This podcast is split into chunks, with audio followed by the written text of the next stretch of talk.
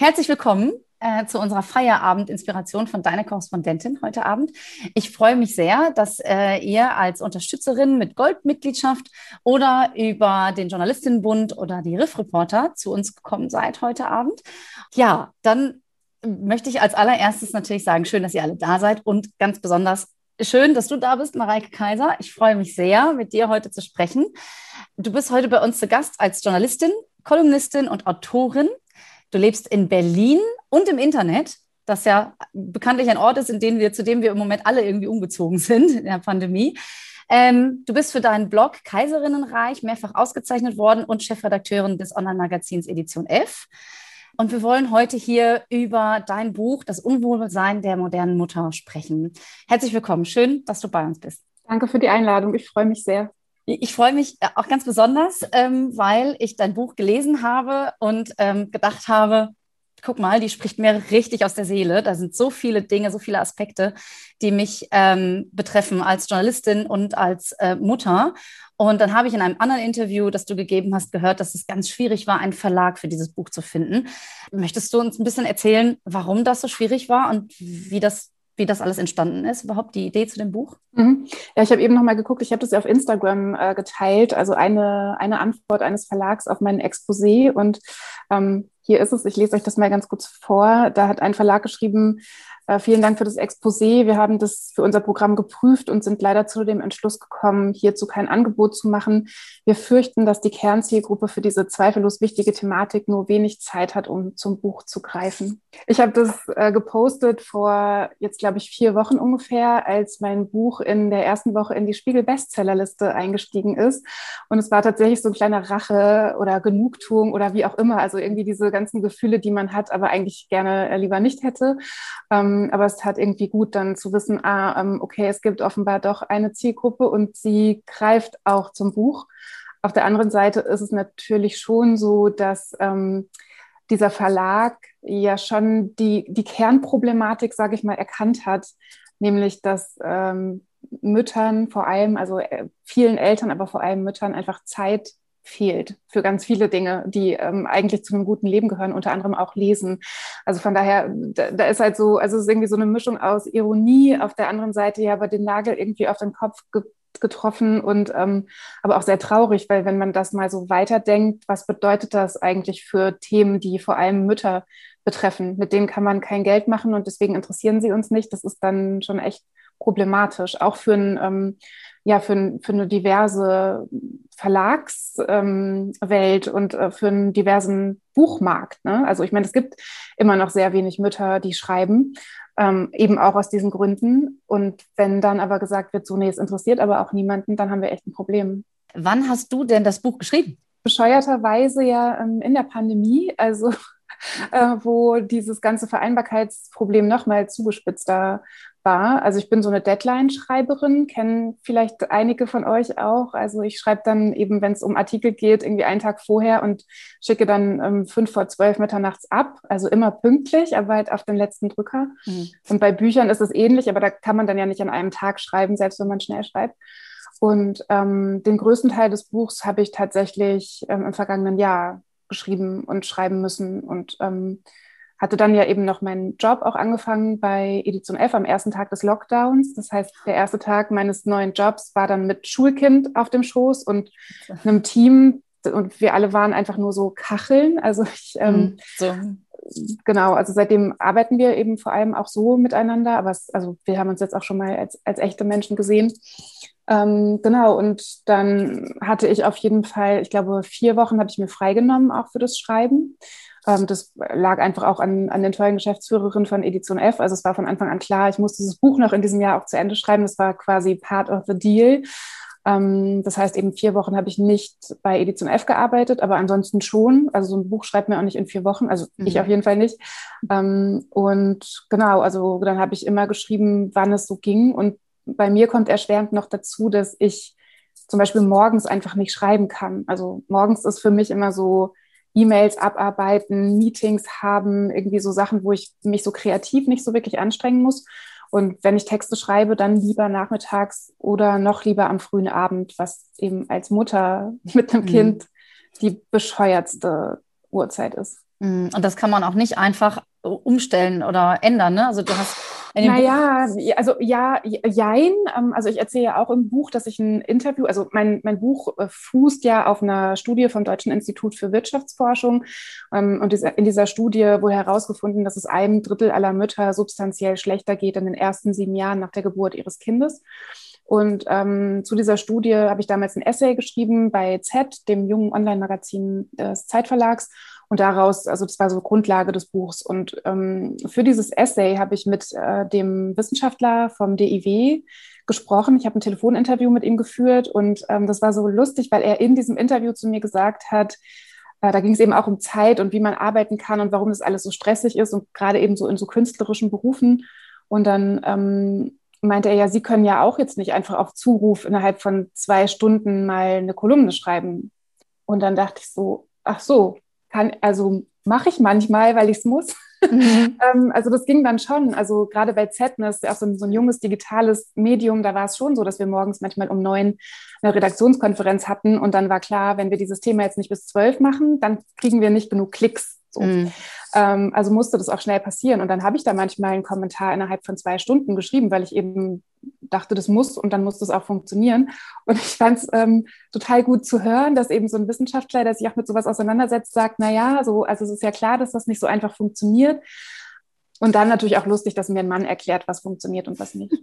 Ja, ja aber das auch tatsächlich vor sich zuzugeben und zu sagen, ähm, also, weil wir machen ja alle vermutlich immer diese To-Do-Listen und überlegen uns, das müssen wir heute alles schaffen, das müssen wir erledigen. Und im, im schlimmsten Fall schreibt man halt hin, von 10 bis 12 schreibe ich diesen Text und ja. von 12 bis 2 mache ich jenes. Ähm, und wenn dann tatsächlich jemand sagt, so, äh, das, aber manchmal ist das gerade bei kreativen Themen, also jetzt E-Mails abarbeiten, das kann ich auch irgendwie so mit einem mit einem halben Gehirn, aber tatsächlich eine große Geschichte schreiben oder ein, ein, an eine anspruchsvolle Kolumne, für die man sich richtig Gedanken gemacht hat, das ja. ist natürlich eine ganz andere, eine ganz andere Hausnummer. Ja. Und da ist es ja dann auch, das hast du gerade schon schön angesprochen, äh, natürlich mit dem ganzen Thema Homeschooling. Und äh, du warst ja auch sehr vorsichtig und hast dein Kind ähm, auch tatsächlich viel zu Hause gelassen und hast ja. gesagt, wir gehen nicht raus, wir, wir gehen kein Risiko ein und ähm, und äh, dann wird man natürlich auch besonders angestrengt, wenn man dann noch immer unterbrochen wird und gleichzeitig seinen Job gut machen möchte und aber auch nicht sein Kind immer anflaumen will und immer sagen will, Mann, ey, jetzt bleib mal weg. So, das geht natürlich auch nicht, ne? Ja, es war Horror. Ja. Also es war Horror. Und dann aber natürlich nicht nur für mich, sondern vor allem auch für das Kind. Ne? Also mhm. da sind wir auch gar keine spezielle Familie, würde ich sagen. Ähm, alle Kinder haben ja wirklich extrem gelitten und ähm, aber auch gar nicht so die Plattform, das überhaupt mal äh, an die Öffentlichkeit zu bringen. Und ich glaube, dass, ähm, das wird auf jeden Fall noch passieren in den, in den kommenden Jahrzehnten. Also ich sehe so, natürlich habe ich jetzt vor allem mit Achtjährigen zu tun, weil mhm. mein Kind acht Jahre alt ist und mit den FreundInnen. Ähm, und ich sehe schon, dass da einfach ja sehr viele Kinder unter, auf Unterschied haben, also nicht nur wir Eltern wir können es mhm. halt, wir können es halt äußern, ne? wir haben Plattformen, mhm. aber ähm, das ist schon, schon heftig. Und fürs Schreiben war es auch heftig. Und ja. auf der anderen Seite dann aber ganz gut, weil wir sind ja getrennt erziehend. Das heißt, ich habe ähm, nicht immer eine ganze Woche, wir machen das so sehr chaotisch, aber ich habe auf jeden Fall immer so 50 Prozent meiner Zeit auch für mich. Okay. Und dann kann ich eben auch mal den ganzen Tag im Büro sitzen und mhm. ähm, mitternachts erst nach Hause kommen. So, ich bin okay. aber eben auch nicht so diese, diese, weiß nicht, es gibt ja so diese romantische Vorstellung von, dann schreibt man so eine ganze Nacht durch oder so. Mhm. Bei mir ist mein meine Superpower ist Schlaf. Also ich mhm. brauche mhm. regelmäßigen, langen Schlaf. Mhm. Und das war in dieser Buchschreibphase einfach auch total wichtig für mich. Ähm, ins Bett zu kommen, äh, nicht allzu spät und dann auch morgens zu einer normalen Zeit irgendwie aufzustehen. Ich, also muss man überlegen, ob das vielleicht eben doch vielleicht schon, aber auch an, an so Mutterschaft oder Verantwortung für andere Menschen mhm. ähm, hat. Ich kann mir das ja nicht leisten, irgendwie einen Monat wie so ein äh, weiß ich ein durchgeknalltes Genie, einfach irgendwie ein krasses Leben zu führen, Alkohol zu trinken und nicht zu schlafen. Das geht mhm. ja nicht, wenn man mhm. auch immer wieder Sorgeverantwortung hat für andere Menschen. Und das müssen, müssen noch nicht mal Kinder sein, es können ja mhm. auch pflegebedürftige Eltern sein oder so. Mhm. Ähm, ja, von daher, das, das war auf jeden Fall sehr tough. So, aber mhm. aber ja. das, ist, das ist ja auch ein ganz interessanter Aspekt, weil das ist, ist das tatsächlich etwas, was Müttern äh, besonders ähm, inne ist. Also dass man ähm, nicht einfach zur Tür rausgeht und sagt, so, jetzt kümmern sich alle anderen um mein Kind oder um pflegebedürftige Angehörige in irgendeiner Form. Ähm, also ich, ich, schreibe eine Liste, ich sorge dafür, dass der Kühlschrank voll ist und sage, das muss dann und dann passieren. Während äh, mein Partner theoretisch zur Tür rausspazieren kann, weil er weiß ja, das läuft alles, weil das, es bin ja ich, die zu Hause ist und äh, sich irgendwie kümmert. Ähm, ist das etwas, was Mütter tatsächlich mehr haben als Väter? Ja, also ich würde sagen, Mütter auf jeden Fall, aber Frauen ja auch. Ne? Also ich glaube, das ähm, ist dann, also bei Müttern äh, kommt da eben noch mehr mehr dazu. Ähm, aber ich glaube schon, dass oft Frauen eher die sind, bei denen Leute wissen, die wird sich schon kümmern. Also wir sind eben die, die Sorgenden. Und, ähm, und es ist auch total schwierig, das zu durchbrechen. Also da habe ich auch ganz viele Beispiele, so was Aktuelles. Ähm, bei uns ist es so, dass der Vater meines Kindes immer die Zahnarzttermine macht. Und ähm, trotzdem werde ich regelmäßig von der Zahnarztpraxis angerufen, wenn es irgendwie eine Terminänderung gibt oder so. Mhm. Ich wusste noch, ich, ich war noch nie in dieser Zahnarzt, doch, ich war mal irgendwann vor zehn Jahren oder so, aber ich war jetzt mit diesem Kind noch nie in der Zahnarztpraxis. Also die haben meine Nummer von vor zehn Jahren oder so. Er geht regelmäßig zweimal im Jahr mit ihr dorthin, aber ich werde angerufen. Und das ist ja, also das erzählen ganz viele Mütter auch aus, aus Kitas, mhm. in der Schule oder mhm. so, wenn was ist, egal ob jetzt beide Elternteile angegeben werden, in heterosexuellen Beziehungen werden immer die Frauen, äh, also die mhm. Mütter dann, dann angerufen. Ja. Und ähm, wenn man das nicht will, muss man halt dagegen kämpfen. Mhm. Ja. Dann musst du ganz berühmt äh, diese WhatsApp-Gruppe verlassen. Dann bist du Persona non grata in, in dem gesamten Kindergartenumfeld ja. oder Grundschulumfeld. Ähm, ich könnte mir vorstellen, dass manche Väter aber vielleicht besser darin sind, die Inhalte einer WhatsApp-Gruppe zu ignorieren. Also in manchen Gruppen ist mein Partner beispielsweise drin, aber wenn ich ihn dann, wenn ich ihn frage, äh, was ist denn, gehst du zu diesem Elternabend, dann sagt er, äh, habe ich gar nicht gesehen, weil das mhm. einfach so, das läuft bei ihm so durch und dann ja. kriegt er das gar nicht, gar nicht richtig mit. Ähm, ich muss noch mal ganz kurz auf das Verlagsthema äh, und die Absage zurückkommen, weil es gab eine Frage im Chat, ähm, da äh, wird die, die Frage gestellt, wie hast du denn auf die Verlagsantwort geantwortet? Hast du darauf reagiert? Hast du den zurückgeschrieben? Nee, also das lief ja über meine Literaturagentin. Also ich habe eine Literaturagentin, die dann damals mein Exposé an verschiedene Verlage geschickt hat. Das ist, ähm, glaube ich, auch so ganz oft so der, der normale ähm, Vorgang, wenn man ein Exposé hat und es verkaufen will. Und ähm, ich, also genau, deswegen muss ich auf sowas auch zum Glück gar nicht antworten. Das ist mhm. ziemlich super. Wenn, dann macht es die ähm, Agentin. Und meine Antwort quasi war, diesen Screenshot zu machen und ähm, die Hoffnung mhm. zu haben, dass es irgendwann diesen Moment geben wird, in dem ich das auf Instagram dann teile mhm. und mich im besten Fall darüber freuen kann. Aber damals war das äh, eben schon so, dass ähm, ich weiß gar nicht mehr, an wie viele Verlage gegangen, das gegangen ist, aber schon an, an mehrere. Ich habe ja mein erstes Buch bei S. Fischer veröffentlicht. Ähm, dann gibt man denen natürlich auch erstmal so den ähm, Vorzug und sagt, hier, es gibt ein neues Exposé, habt ihr Lust, das zu machen? Die hatten keine Lust, das zu machen.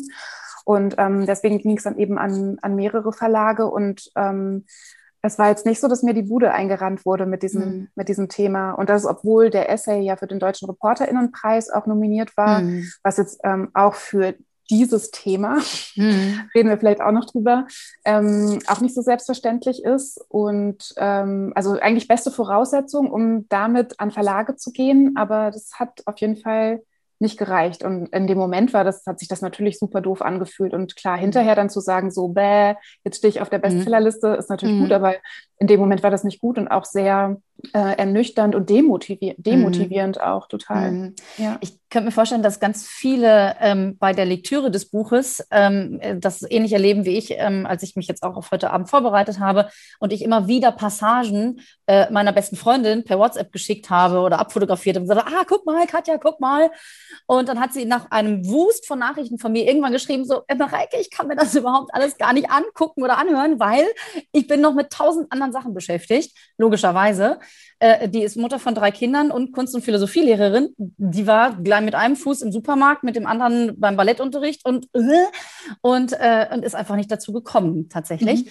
Ähm, das bringt mich zu der Frage, was für Reaktionen hast du denn in den letzten Wochen, also abgesehen davon, dass das Buch auf der Bestsellerliste steht, was natürlich ganz fantastisch ist, ähm, aber äh, was für Reaktionen gab es denn schon ähm, von Müttern, Journalistinnen, ähm, oder möglicherweise auch von, von Vätern oder Männern. Hast du da Rückmeldungen bekommen? Mhm. Ja, total viele. Also gerade vergeht eigentlich kein Tag, an dem mir ähm, nicht irgendwie, also mindestens eine Person auf Instagram schreibt und das ist meistens nett. Also Instagram ist ja auch wirklich ein netter Account für sowas, muss man sagen.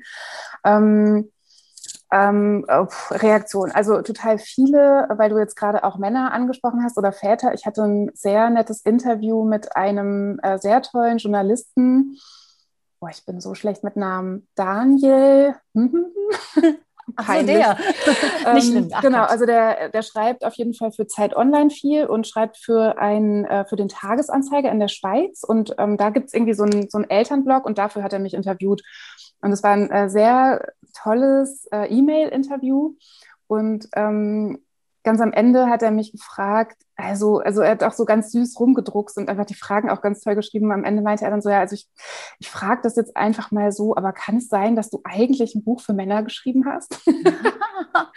ja. Und, ähm, also genau, meine Antwort war ja, ja, klar, weil ich meine, also es ist halt so, wie du sagst, ähm, die meisten Menschen, die Mütter sind und gleichzeitig noch eine Erwerbsarbeit nachgehen, die werden auf jeder zweiten Seite denken, ja, Mist, so geht's mir auch ähm, und das irgendwie ihrer besten Freundin schicken, weil sie wissen, der geht's auch so. Also wir wissen, wir kennen die Problematik. Ähm, mhm. Dann kann es natürlich sehr erleichternd sein, das dann zu lesen, weil das ist ja ne, so ein verbindendes Element. Das ist nicht mhm. mein Privatproblem, sondern das ist ein strukturelles. Das nimmt ja auch ein bisschen Last im besten Fall.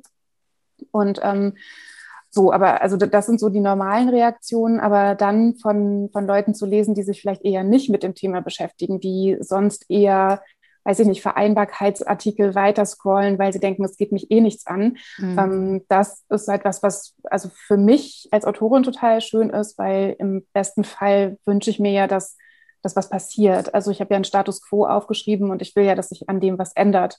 Und ähm, das wird es halt nicht tun, wenn ähm, nur Mütter sich gegenseitig erzählen, wie schwer alles ist, sondern wenn andere Menschen sich solidarisch zeigen mit Sorgearbeitenden. Und wenn dann so, ein, so einem Vater oder von mir aus auch gerne einem Mann ohne Kinder auffällt, hey, ähm, da, da richtet jemand sich an mich, weil ich habe auch in diesem ganzen Konstrukt eine wichtige Rolle, dann ist das super schön. Mhm. Äh, da sagst du natürlich genau den oder benennst genau den Knackpunkt tatsächlich. Das ist ein strukturelles Problem. Das ist ja, das ist ja jetzt nicht nur auf unsere Branche im Journalismus äh, beschränkt, sondern das geht ja in den meisten Berufen äh, ganz ähnlich zu. Für, für viele Frauen, äh, die einer Erwerbsarbeit nachgehen und gleichzeitig Kinder haben. Ähm, und tatsächlich kann man das ja überhaupt gar nicht ändern, wenn man das nur, also das, das sagst du in dem Buch ja auch ganz deutlich, äh, wenn man die Verantwortung immer nur bei den Frauen oder Müttern sucht, die in dieser Situation stecken äh, und denen das quasi auf, auch noch aufbürdet. Ja, wenn ihr das ändern möchtet, dann, dann müsst ihr da was dran machen, dann müsst ihr das sagen.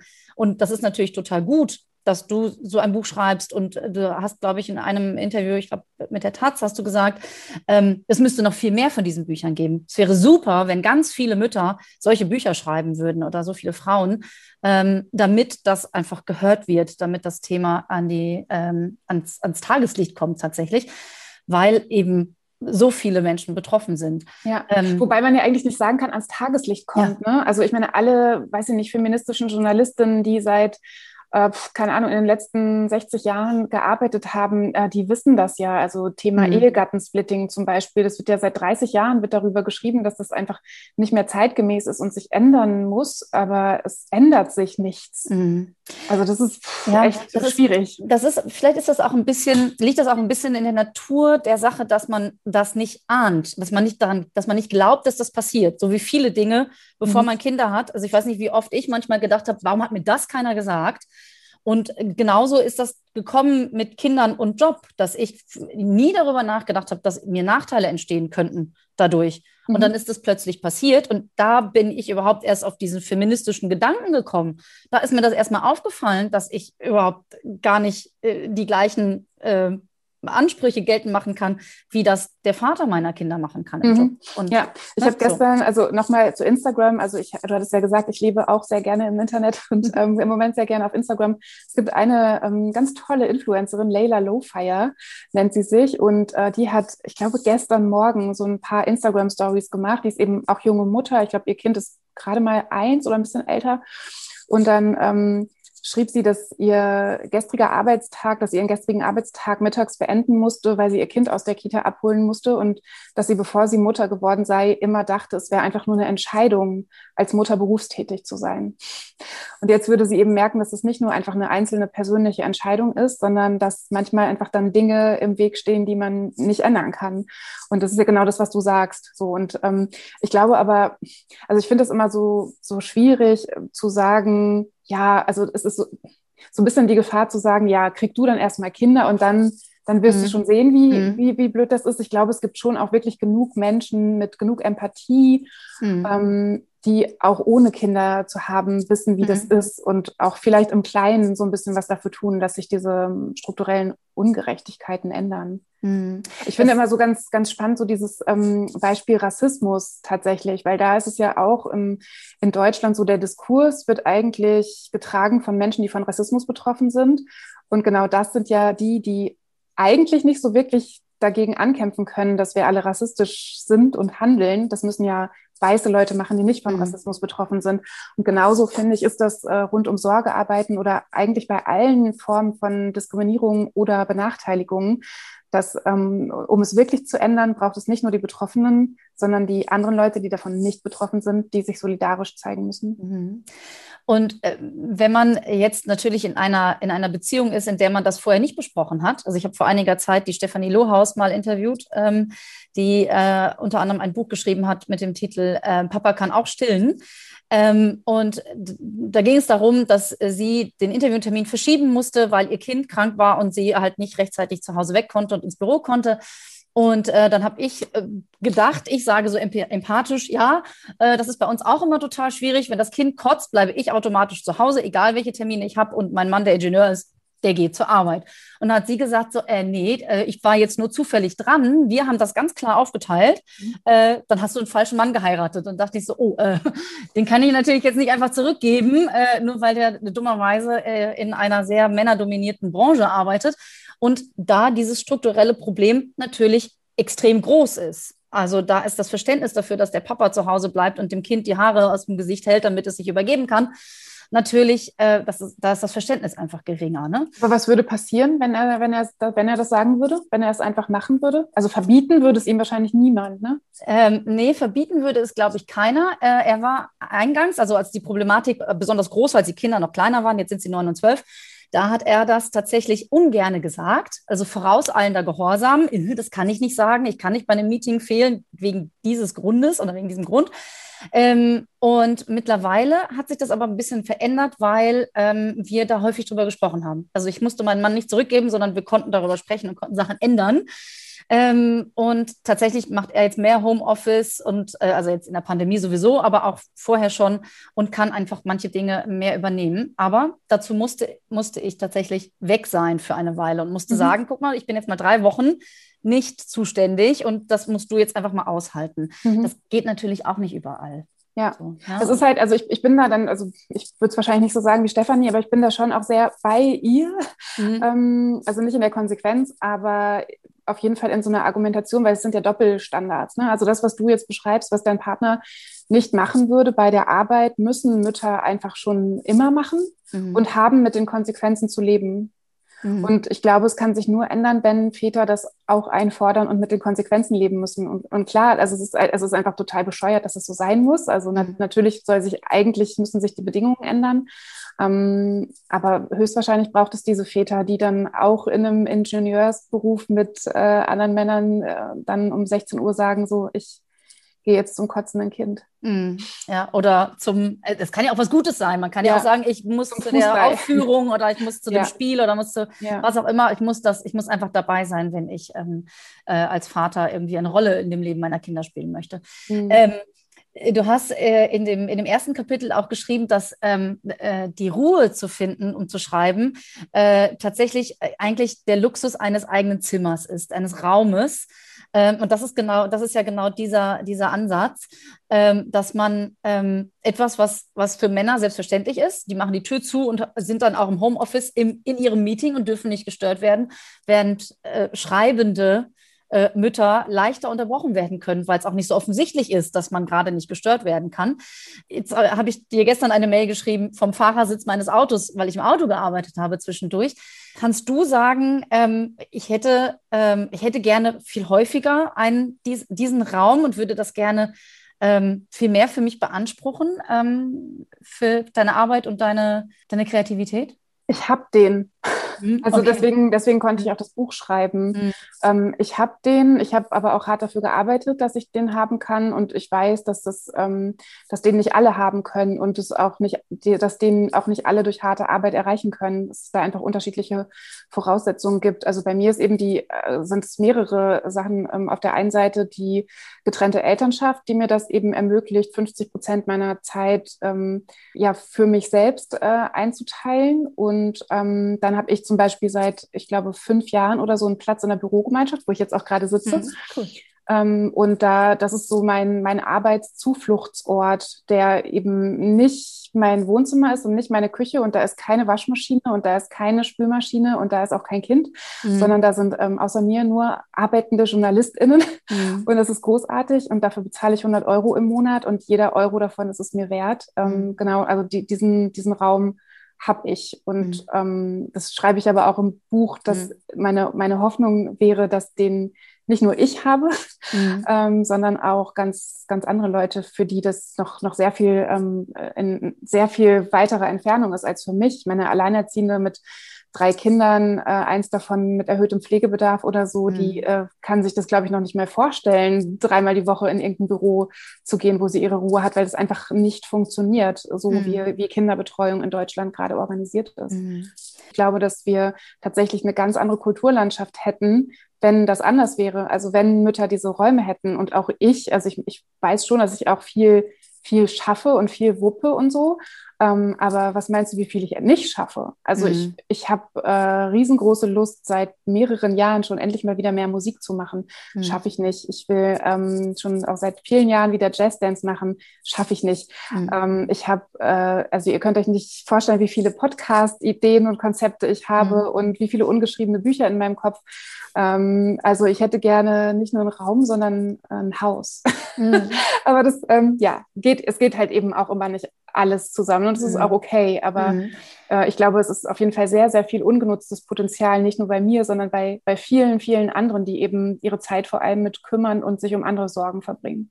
Aber das Verrückte ist ja, dass du an dieser Stelle, auch wenn du jetzt sagst, okay, ich habe Ideen für Podcasts und Bücher, die in der Schublade bleiben, weil es einfach im Moment noch nicht geht, äh, aber das Musikmachen, das Singen, das Tanzen, das sind ja alles Dinge, die sind ja für dich für, für dich alleine. Mhm. Und, ähm, und äh, da muss ich so ein bisschen an diesen Vorschlag denken, das Leben so zu vierteln von der Frigga Haug, ähm, was du auch erwähnt hast. Also, dass man das, ähm, äh, das Leben aufteilt in vier, also in vier verschiedene Teile, äh, gleich große Teile. Und äh, aber für alle, also nicht nur für Frauen und Mütter, sondern auch für, für Männer und Väter, ja. nämlich in äh, vier, also in ein Viertel äh, Arbeit, ein Viertel Care-Arbeit, also für pflegebedürftige äh, Angehörige und Kinder, ähm, ein Viertel Freizeit. Und jetzt habe ich das vierte Viertel habe ich jetzt vergessen, Entschuldigung. Ja, Freizeit stimmt, glaube ich nicht. Ich vertausche, vertausche die auch manchmal, Freizeit stimmt nicht so wirklich. Also das eine ist ähm, eher so Kunst und Kultur. Ah, also ja. Selbstverwirklichung in Kunst und Kultur und ähm, das andere ist so politisches, gesellschaftspolitisches Engagement. Ah, genau. Ja, genau. Sich einsetzen für, ähm, was man ja auch automatisch im, im, im Mental Overload der Mutter oft macht, also Klassenpflegschaftsvorsitz äh, übernehmen oder im ähm, Bürgerschützenverein die Waffeln backen oder was auch immer. Ne? Also genau, oder dann sich tatsächlich auch einer politischen, politischen Partei anschließen und da in irgendwelchen Gremien sitzen und so. Da kenne ich zum Beispiel auch super viele Mütter, die wirklich auch Lust hätten, sich mhm. konkret politisch zu engagieren, die dann aber mhm. eben sagen, okay, wenn so eine Sitzung äh, abends um 18 Uhr ist oder 19 mhm. Uhr oder 20 Uhr, dann muss ich meine Kinder mhm. ins Bett bringen. Wie soll ich mich da politisch engagieren? Ja, ich bin offiziell stellvertretende äh, sachkundige Bürgerin äh, hier in Haltern ähm, und äh, tatsächlich, ich kriege ständig diese Einladung und ich weiß, ich kann da einfach nicht hingehen und bin immer total froh, wenn ich als Stellvertreterin nicht äh, da sein muss, weil ich es einfach, das ist die Zeit, in der ich einfach nicht kann. Es geht nicht, mhm. ich komme da nicht weg. Ne? Was ist denn eine sachkundige Bürgerin? Ja, also da hat man zum Beispiel zu einem Thema wie Umwelt und Verkehr, muss man sich dann schlau machen und, äh, und äh, kann halt in den Ausschuss und äh, Themen halt mitbesprechen und, und mitbestimmen. Ah. Ähm, die in der Stadt. Das ist total interessant eigentlich. Es ist halt kommunal, ähm, politisch, ähm, äh, ja. Und, ähm, und es ist aber einfach tatsächlich kaum, kaum machbar, ähm, tatsächlich zu diesen Zeiten äh, am Start zu sein. Weil, ja. ja. Wobei, ganz ehrlich, ich wüsste auch nicht, welche Zeit jetzt besser wäre. 14 Uhr ist auch nicht besser und 10 Uhr morgens, dann denke ich so, äh, aber das ist ja eigentlich die Zeit, in der ich arbeiten muss, weil die Kinder da anders beschäftigt genau, sind. Genau, also das, das wäre ja Teil dieses Vier in einen Prinzips, mhm. wie äh, Frege Haupt es nennt, dass wir alle weniger Erwerbsarbeiten. Das heißt, du bist ja dann nicht von, sagen wir mal, 9 bis 15 Uhr beschäftigt mit deiner Erwerbsarbeit, sondern mhm. zum Beispiel von 9 bis 12 beschäftigt mit deiner Erwerbsarbeit oder bis 1 und mhm. ähm, könntest dann ja locker um 14 Uhr zu irgendeinem Gremium gehen, das noch bis 15 Uhr geht und danach dein Kind aus mhm. Schule oder Kita abholen. Ja, ja, das stimmt. Ähm, wie kriegen wir das denn hin? Wie, wie können wir das schaffen, dass wir diese Idee tatsächlich ähm, ja, umsetzen? Ich würde das gerne sofort machen, aber ähm, ja. wem sage ich das? Also ich glaube, es gibt mehrere Wege. Der kürzeste wäre die antikapitalistische Revolution. Also okay. tatsächlich, weil ich glaube, dass ganz, ganz viele unserer mh, mm, Probleme und vor allem der Vereinbarkeitsprobleme ja daraus resultieren, dass wir die ganze Zeit damit beschäftigt sind, irgendwie unseren Status zu erhalten, also im Sinn von Miete zahlen, guten Job haben, äh, uns Sachen leisten können. Und, ähm, und dann aber in, in Widerspruch geraten zu diesen anderen Dingen, die uns eigentlich gut tun und ähm, deswegen haben wir diesen super krassen Stress. Wenn wir uns jetzt vorstellen, oder wenn du dir jetzt vorstellst, du ähm, hättest jeden Monat 2000 Euro auf dem Konto von einer, oder sagen wir mal 2500 Euro auf dem Konto ähm, mhm. von einer Arbeit, für die du 20 Stunden die Woche arbeitest. Das klingt, glaube ich, gar nicht so schlecht, oder? Das klingt sehr gut. Ja, und ähm, also das, das wäre eben mein, mein Plädoyer. Das ist ja eben auch angelehnt an diese Idee von Frigga Haug, dass ähm, einfach die Vollzeit nicht mehr so eine Vollzeit ist, wie wir sie jetzt gerade haben, von 40, 60, bei manchen Leuten 80 Stunden, mhm. sondern dass eine Vollzeit sowas wie höchstens 25 Stunden ist. Ähm, und ich glaube, das funktioniert, aber deswegen meinte ich eben diese antikapitalistische Revolution. Ich bin sehr froh, dass ich es jetzt sagen konnte. ähm, ich glaube, das funktioniert nur, wenn wir von diesem Leistungsfetisch wegkommen, den wir haben. Also im Moment sind ja die Menschen am meisten wert, die eben viel Erwerbsarbeiten, die viel schaffen, die das noch machen und das noch machen und das noch machen. Ähm, und ich ich glaube, das funktioniert halt nicht so weiter. Also das finde ich passt ja auch sowieso ganz gut zu vielen progressiven Entwicklungen, auch wenn wir um ähm, über Klimawandel nachdenken. Ähm, da ist ja auch mittlerweile allen, die sich damit beschäftigen, klar, immer nur mehr Wachstum und mehr und mehr und mehr funktioniert halt nicht mhm. auf diesem Planeten. Und eigentlich könnten wir dafür, davon auch in anderen Bereichen lernen, zum Beispiel was Arbeitsmarkt und Familienpolitik angeht. Und ähm, ich, find, ich würde halt dafür plädieren, dass ähm, dass wir eben nicht Leistung wertschätzen als das höchste Gut, sondern das umeinander kümmern und ähm, nicht nur um unsere Liebsten, sondern auch um uns selbst. Mhm. Da, da, muss ich ein bisschen einhaken, weil ähm, du schreibst in dem Buch ja auch ganz deutlich, dass die Erwartungen äh, von den Menschen um uns herum oft de, den größten Druck tatsächlich ausmacht. Also, ähm, weiß was ich, Nachbarn, Nachbarinnen, unsere eigenen Eltern, andere Mütter, die vermeintlich alle die Zeit haben, äh, sich drei Stunden damit zu beschäftigen, eine einzige Einladungskarte für einen Kindergeburtstag zu basteln. Ich die einfach nur ausdrucke oder kopiere, weil mir die Zeit dafür und auch das Talent vielleicht äh, fehlt, das äh, so ausführlich zu machen. Und man die ganze Zeit versucht, in alle Richtungen so perfekt wie möglich zu sein und das natürlich äh, dann nicht mehr schafft. Ne? Also dann ist natürlich der Druck von, von außen äh, unfassbar groß. Und, ähm, und dann zu sagen, ich, ich mache das nicht, ich, ich, ich wehre mich dagegen, ich lasse die Fenster ungeputzt und den Vorgarten un, äh, voller Unkraut oder wie auch immer. Das ist natürlich in einer großen Stadt jetzt nochmal was anderes als in einer, in einer kleinen Stadt, wo die Leute ja, aber noch schneller. Auch in der Stadt hm. gibt es aber Äquivalente, würde ich sagen. Okay, sein Balkon nicht ordentlich genug möglicherweise oder das Treppenhaus nicht gewischt oder sowas vermutlich. Ne? Ja, ähm, und das ist natürlich, ähm, das ist natürlich eine die Krux an der Sache, dass man, dass man sich selber, man ist ja so empfänglich für diesen Druck von, von, von außen, ne? Ja, Genau, aber ich, finde, der fällt ja sofort äh, zusammen, wenn man sich austauscht mit anderen Betroffenen. Also mhm. sobald du in Kontakt kommst mit anderen Müttern, mit denen du dich verstehst, die du magst, vielleicht weil sie nicht nur Mütter sind, sondern weil sie noch andere Interessen teilen und so, ähm, dann merkt man ja relativ schnell, dass das eigentlich alle unter Druck setzt und dass das keiner gut tut. Und ich finde, das ist so auch der erste Schritt dahin, lockerer zu lassen. Und ich glaube, ähm, am, am Ende macht es alle glücklicher und ähm, setzt ja auch so Standards runter, dass man vielleicht nochmal eher dann sagen könnte, hier, ich gebe das mal ab an dich und es ist auch nicht so schlimm, wenn du es nicht so perfekt machst wie ich, mhm. sondern mach's einfach, mach mhm, irgendwas genau. mit diesem Balkon oder mach irgendwas mit diesem Garten. Ähm, ja, also ich glaube, so weniger Perfektion tut uns, tut uns allen gut. Nur nochmal ganz kurz einmal mhm. zurück, weil mir das ja. noch eingefallen ist, ähm, auf deine Frage, wie, wie wir das ändern, ist natürlich so äh, eine Idee ist eigentlich zu wenig oder äh, was unbedingt passieren muss, ist, dass eben mehr Mütter sich auch politisch engagieren und eben nicht nur ehrenamtlich, ähm, sondern einfach in der, in der aktiven Politik. Ich glaube, es geht nicht mhm. anders. Ich bin mir ziemlich sicher, dass die Politik, die so, wie sie jetzt gerade ist, ziemlich familienfeindlich, auf jeden Fall mhm. alleinerziehendenfeindlich mhm. ist. Das ist ja auch ein Resultat daraus, dass die Menschen, meistens Männer, die die Politik machen, Nutznießer sind dieses Systems. Ne? Also das äh, Ehegattensplitting zum Beispiel, das gibt's ja immer noch weil mhm. da im Bundestag vor allem heterosexuelle alte Männer mhm. sind, die entweder keine Kinder haben oder die Kinder werden selbstverständlich von ihrer Frau, die zu Hause ist, betreut. Ähm, die haben natürlich was von dem Ehegattensplitting mhm. und äh, die, die darunter leiden, sind nicht an den ähm, Schaltstellen der Macht. Mhm. Mhm. Äh, ich habe im letzten oder vorletzten Jahr eine Studie gelesen, ähm, dass, äh, dass so viele Frauen, die in der Politik äh, die ersten Schritte gegangen sind und diese und dass diese Pläne hatten und gesagt haben, wir, wir möchten uns gerne engagieren und wir möchten gerne in der Politik weiterkommen.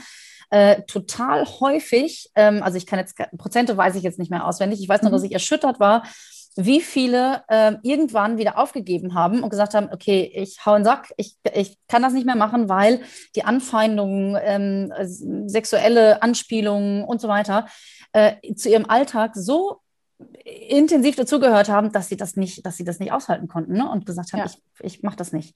Das ja, also wäre ich unfassbar. Annalena Baerbock im Moment. Ich weiß ja. nicht, ob ich noch weiter Bundeskanzlerin werden wollen würde. Äh, ich habe vorhin den Spiegel-Kommentar gelesen. Hast du den schon gesehen? Der endet äh, mit, dem, äh, mit dem Satz, ich scroll mal ganz schnell dahin, mhm. der endet mit dem Satz, ähm, die Antwort dieser Gesellschaft auf Annalena Baerbock wird klar ausfallen. Ihre Kanzlerin-Kampagne ist so gut wie erledigt. Äh, da habe ich auch gedacht, so, äh, Moment mal, äh, da ging es natürlich jetzt um die Plagiatsvorwürfe. Und es steht in dem, in der, in der, in dem Kommentar steht auch drin, ähm, ach, wir brauchen jetzt gar nicht auf Armin Laschet schauen, wir müssen jetzt gar nicht auf Olaf Scholz schauen. Und ich denke so, äh, warum nicht? Also warum schauen alle jetzt tatsächlich nur auf Annalena Baerbock sondern, und nicht auf die anderen beiden? Und geschrieben hat es ein Mann. Natürlich, ja. ja. Also, ähm, und da, aber ich fände es sehr, sehr entsetzlich, wenn sie jetzt einen Rückzieher machen würde. Ich möchte gerne, dass sie das durchhält und aushält, aber Ah, aber es ist einfach, es ist einfach der Beleg für den tiefsitzenden Frauenhass in unserer Gesellschaft. Es ist einfach absolut, mhm. äh, das ist, äh, also ich finde, an diesem Beispiel kann man wirklich alles rund um Frauen- und Mütterfeindlichkeit erzählen, was es so gibt. Und mal ganz abgesehen davon, dass sie bestimmt nicht alles richtig gemacht hat und äh, ich teile auch nicht 100 Prozent ihrer politischen Ansichten, aber pff, Mhm. Das ist echt richtig heftig. Genau. Und das also Zeit, das ist ja jetzt nur das, das obere Ende der Spitze. Genau das, was jetzt mit ihr passiert, passiert ja auch auf kommunaler Ebene. Mhm. Ähm, es gibt ja auch öfter mal so Dokumentationen von zum Beispiel jungen PolitikerInnen. Da ist ja quasi der, der, der Eintritt in diese ähm, diesen Wettbewerb rund um Sitz im, im, Bundestag, da brauchst du ja als, ähm, als junge Frau, wenn du dann vielleicht noch migrantisiert bist mhm. oder mit Behinderung oder noch irgendeine Benachteiligung ähm, da ist, brauchst du, glaube ich, eigentlich sofort als erstes die Nummer von so einer Organisation wie Hate Aid mhm, oder so. Ja. Also du bist dann eigentlich direkt auch Spezialistin für Hate Speech im Internet. Ja. Ähm, ich glaube aber, wo der Unterschied ist zwischen ähm, der Bewertung von Frauen in der Politik und Männern in der Politik und gerade jetzt auch so was den Umgang mit den ähm, Vorwürfen umgeht, ist, dass es einfach ein sehr gutes Netzwerk gibt, dass das jetzt gerade gegen äh, Annalena Baerbock macht. Also da gab es jetzt auch schon ein paar Artikel darüber, dass es ähm, ja auch sowieso rund um antifeministische Hetzkampagnen gibt es ja so bestimmte Leute, auch gerne auf Twitter, die dann so eine Sache schreiben, die dann am Anfang noch gar nicht so schlimm ist. Und dann kommen aber, dann kommt der und der dazu und die sind alle so miteinander verknüpft und, und dann ähm, funktioniert so, also eine Hand geht, geht in die andere und das ist einfach ein sehr gut funktionierendes Männernetzwerk, die dann eben auch sehr gerne auf solche Punkte aufspringen und die dann deswegen auch größer machen. Und das sind dann auch nicht nur irgendwelche Trolls, sondern, naja, es ist dann manchmal auch der Chefredakteur der Welt, der ähm, da dann auch mitmacht. Genau. Vielleicht dazu noch anschließend. Also das eine war, Caroline Imke ist äh, auch heftig angegangen worden mit ihrem Beitrag auf dem Grünen Parteitag. Das hat die Bild.de dann entsprechend irgendwie verwurstet. Ja. Das war so eine Aktion, wo man gedacht hat, wow, das ist, sind genau diese Netzwerke, die dann da aktiv sind. Anja Reschke hat das erlebt, ne? Renate Künast und so. Also es gibt schon so eine, so eine Klientel, die sich eingeschossen hat auf, ähm, sagen wir mal, zehn prominente Frauen, Medienfrauen oder Politikerinnen, ähm, wo dann genau diese ganzen Mechanismen orchestriert sind und äh, auch wirklich greifen. Also das ist, das ist erschreckend. Und was Annalena Baerbock angeht, ich würde gerne noch ansprechen, die Verantwortung, die die Medien haben. Also ich war eigentlich entsetzt, dass der Spiegelkollege das irgendwie schon sagt, naja, die Sache ist gelaufen, der Ruf ist mhm. Wo man sagt, Moment mal, ja, das ist eine ganz billige Nummer, die die da gefahren haben. Das ist ein ganz, also es ist eine ganz andere Geschichte, als sie jetzt bei Gutenberg war. Also wenn man sich genau anguckt, was das für Plagiate waren jeweils, also die Geschichte von Chavan ist anders als die von Giffey und die von Baerbock ist eigentlich im Grunde kein Plagiat, ja. Und das, das ist eine völlig andere Nummer. Und da jetzt ähm, praktisch selber darauf reinzufallen und zu sagen, es ist rum, äh, mhm. ist, ist verheerend. Also das ist eigentlich hat, ist dann das Konzept äh, genau aufgegangen von der mhm. Meute. Ja? Also wenn der Spiegel sagt, eigentlich ist es rum, das ist, das ist ein katastrophales mhm. Signal, mhm. ohne hinzugucken. Mhm. Ich kann, mich, ich kann mich jetzt tatsächlich nicht mehr erinnern, wie das damals war, als Angela Merkel äh, kandidiert hat. Wisst ihr das noch? Ob da, wie war das denn damals? Gab es da ähnliche einfach Twitter noch nicht. Also das ist, glaube ich, der Punkt. Also es gab einfach diese, diese Art äh, Twitter noch nicht in der Form. Also wenn ich das so sage, dann ähm, ich sehe auch diese, diese, diese Fokussierung darauf, was kommt raus. Also es ist ja noch schlimmer als bei einem Fußballspiel, wo jeder irgendwie tippt oder sowas. Was, was äh, gewinnen wir jetzt 2 zu 1 oder nicht? Und jetzt haben wir 2-0 verloren. Naja, ähm, also das, das äh, finde ich auch sehr schwierig. Also ich bin selber Politikjournalistin und äh, ich sehe das sehr schwierig, dass man das jetzt schon festlegt und daran an diesen Kleinigkeiten da festmacht. Was ich aber spannend finde, ist, dass man bei Twitter jetzt auch sieht, dass Texte von 2016 oder sonst wie rausgegraben werden, wo, wo Verfehlungen von Laschet drin sind. Ähm, so solche Sachen, dass er seinen Lehrauftrag an der RTW Aachen verliert und so. Ähm, ich meine, das könnte man auch journalistisch mal zusammenstellen, auf beiden Seiten natürlich. Fragt sich natürlich, wie viel hilft es jetzt uns in der politischen Entscheidung, für wen sind, ist der normal gemeine Wähler oder, und das sehe ich eher inzwischen immer größer als Problem, das ist unsere akademische Blasendiskussion. Was ist denn mit den all den Menschen, die das jetzt nicht jeden Tag beobachten, so eng. Genau, ich glaube, das ist aber dann das auch Problem, oder das ist letztendlich das Problem vor allem für Annalena Baerbock, weil wir kriegen jetzt wahrscheinlich ziemlich viele Details mit, ähm, aber das, was bei sehr, sehr vielen, die jetzt nicht jeden Tag auf Twitter rumhängen, hängen bleibt, ist dann einfach nur, da ist doch was bei der. Die hat irgendwas, die hat gelogen. So, die hat ein Buch abgeschrieben, die wählen wir nicht zack.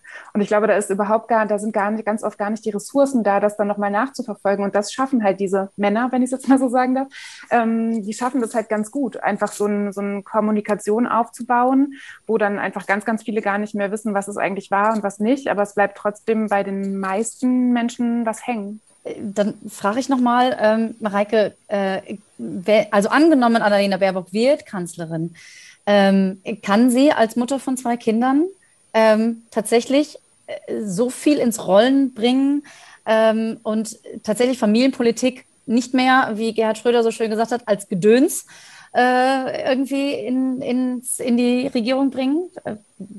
Also ich glaube tatsächlich, ich, wie gesagt, ich teile Ihre politischen Ansichten nicht zu 100 Prozent, aber ich bin mir auf jeden Fall sicher, dass sie, sie als Bundeskanzlerin eine Chance wäre für Vereinbarkeit in Deutschland, also für das Thema. Ich finde, sie macht das ja tatsächlich jetzt auch schon. Also sie, ähm, es gibt, gibt, ja ganz unterschiedliche Arten, ne, mit, mit ähm, Mutterschaft als Politikerin umzugehen. Und ähm, mir gefällt die Art, wie sie das macht, ganz gut. Also auf der einen Seite zeigt sie ihre Kinder zum Beispiel nicht. Also das ist ja schon, also sie, sie zieht da eine ganz klare private Grenze, aber sie spricht eben darüber, dass sie Mutter ist und sie ähm, hat auch innerhalb der Corona-Krise war sie wirklich eine der wenigen, die immer wieder den Fokus auch auf Kinder gelenkt hat. Also deswegen nehme ich ihr das jetzt auch ab, wenn sie sagt, das will sie in den Fokus ihrer Politik stellen, weil sie das wirklich schon seit Jahren tut und ähm, da das auch, also aus meiner Perspektive mit den richtigen Worten und den richtigen Forderungen ähm, macht.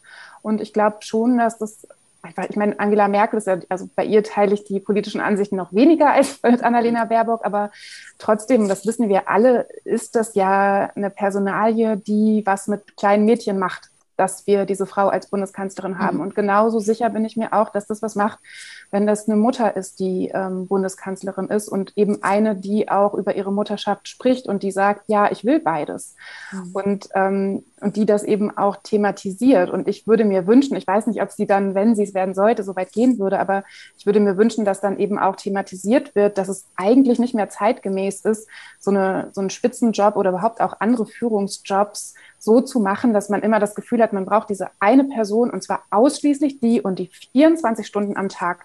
Ich finde, das ist 2021 nicht mehr zeitgemäß. Da geht es eher darum, gute Teams zu finden und ähm, eben auch dafür zu sorgen, dass das Leben eben nicht zu 100 Prozent aus Erwerbsarbeit besteht. Und ja, ich finde, das sollte auch für eine Bundeskanzlerin gelten. Und wenn sie das dann umsetzen würde, finde ich, wäre das auf jeden Fall ein starkes Signal wenn man jetzt in andere Länder schaut, wie zum Beispiel äh, nach Neuseeland, äh, die ja jetzt äh, schon seit einiger Zeit eine Mutter an der Spitze ihres Landes haben und die ja ihre, ähm, ihre Kinder tatsächlich, die bringen sie natürlich mit, weil die auch noch so klein sind, dass das manchmal gar nicht anders geht, natürlich, oder ihr Kind. Das ist natürlich ähm, für Politikerinnen und für Menschen, die so sehr in der Öffentlichkeit stehen, immer aber auch abhängig ähm, äh, davon, dass man natürlich die Leute im Hintergrund haben muss, die sich dann kümmern können. Ne? Also du hattest ja. beschrieben, Beyoncé Knowles hat acht Nannies. ich weiß ja. nicht, hat die für jede Stunde Arbeitszeit, hat die eine andere Nanny möglicherweise. Das kann sich von uns ja natürlich niemand äh, leisten oder erlauben. Ne? Ja. ja, ich fand es ganz lustig. Ähm, es gab so einen Artikel über Annalena Baerbock, in dem stand, ähm, der, der, dass ihr Mann der Vollzeitvater äh, sein wird. Und äh, hat eine von euch schon mal das Wort Vollzeitmutter gehört? Nein. Also Mütter sind einfach automatisch Vollzeitmütter und Vollzeitväter werden das, wenn dann die äh, eigene Frau Bundeskanzlerin wird. Also ich finde, da sieht man dann auch nochmal diese Doppelstandards und ähm, äh, ja, und natürlich ist es ähm, ein Privileg und auch, dass äh, Annalena Baerbock das machen kann. Und ich, ich finde aber, dass, dass, das weiß sie auch, ne? dass, mhm. das, dass man das eben nur machen kann, wenn man privilegiert ist und wenn, wenn es eben gute Kinderbetreuung gibt und wenn es einen Partner gibt und so. Ich bin mir ähm, ziemlich sicher, dass sie sich da auch ihrer Privilegien bewusst ist und auch was ändern wird. Und gleichzeitig wissen wir aber auch, in, sagen wir mal, vier Jahren ähm, wird sich höchstwahrscheinlich nicht komplett alles um 180 Grad drehen und äh, verändern. Also das, mhm. ähm, ja, aber, aber vielleicht, ich, ja, hm? vielleicht, schneller als in 200 Jahren, also bis wir das, die Gleichberechtigung tatsächlich erreicht das haben. Das wäre schön. Oder man könnte es natürlich auch durch bestimmte Entscheidungen, durch politische Entscheidungen beschleunigen. Also das finde ich hat uns ja auch nochmal die Corona-Krise gezeigt. All diese Rechte, die Frauen jahrzehntelang erkämpft haben, die haben wir jetzt nicht immer als Geschenk sondern die können mhm. uns auch wieder weggenommen werden. Mhm. Ähm, also vielen Müttern wurden die wieder weggenommen in den vergangenen Monaten. Und äh, es ist total wichtig, dass da politisch und strukturell einfach die Weichen gestellt werden, damit uns das nicht mehr weggenommen werden wird, werden kann und auch dafür, dass wir mehr Freiheiten bekommen, weil wir haben, wir haben noch nicht alle die, die Männer zum Beispiel haben. Mhm. Ich habe gerade hier diesen äh, letzten Kommentar gelesen, Hilde von dir, glaube ich. Ja. Ich würde kurz darauf antworten, wenn das in Ordnung ist. Ähm, also die Frage ist, ob bei Edition F, wo ich die Chefredakteurin bin seit über einem Jahr, ähm, da ist meine Arbeit frei einteilbar, ob mehr Rücksicht genommen wird auf Care-Arbeit als in anderen Jobs. Ja, und deswegen mache ich den Job auch total gerne. Ich war ja vorher bei, ähm, beim Zeitverlag, bei Z und ähm, habe dort auch eine Kolumne geschrieben über Vereinbarkeit. Und ich hatte sehr viel Futter für diese Kolumne, weil es ziemlich schwierig war, die einzige Mutter in einem sehr jungen Team zu sein. Ähm, also obwohl da bei vielen auch viel Empathie und Verständnis war, war das nicht bei allen so. Und ähm, das ist bei Edition F auf jeden Fall anders. Also das ist einfach so klar irgendwie in dieser DNA des Unternehmens, dass ähm, Berufstätigkeit für Frauen möglich gemacht werden muss und dass Flexibilität möglich sein muss. Und ich kann dort wirklich flexibel arbeiten und ähm, also mache das natürlich auch super gerne mit äh, meiner Redaktion. Wir sind vier Leute, zwei davon mit Kindern, zwei ohne. Ähm, und ja, also das, ich, das hat mir auch mein letztes Jahr überhaupt ermöglicht, in Corona mit, mit Kind überhaupt diese Möglichkeiten von überall aus arbeiten zu können, arbeiten zu können, wann, wann immer ich kann oder eben auch nicht arbeiten zu können, wenn es nicht geht. Und das würde ich mir für, für alle Menschen wünschen. Aber da sind wir noch lange nicht. Das ist aber ein sehr schöner Schlusssatz tatsächlich. Ähm, das, äh, da sind wir sicherlich alle äh, bei dem Wunsch äh, ganz bei dir und wünschen uns das für uns und für, für viele andere Menschen. Ähm, vielen Dank Mareike, dass du heute da warst, unsere Gesprächspartnerin warst. Danke dir auch, Mareike. Ja, lustig. Vor allem Mareike mit C und mit K. Äh, das ist natürlich, äh, das, ich habe Mareike mit C auch noch nie irgendwo gesehen, also sehr cool. Ähm, also vielen, vielen Dank, äh, Mareike, dass du bei uns warst heute. Super gerne. Ähm, ich ähm, würde die anderen einladen, noch ins Speed Networking zu gehen und ich, ähm, Mareike, du hattest vorher schon gesagt, dass du noch einen anderen Termin hast und äh, deswegen leider nicht mit networken kannst jetzt in unserer Speedrunde, aber ähm, bestimmt lesen und hören wir äh, in der nächsten Zeit voneinander. Vielen Dank, Mareike. Sehr gerne, hat mich gefreut, mit euch zu quatschen. Bis bald. Ciao, Tschüss. bis bald. Tschüss.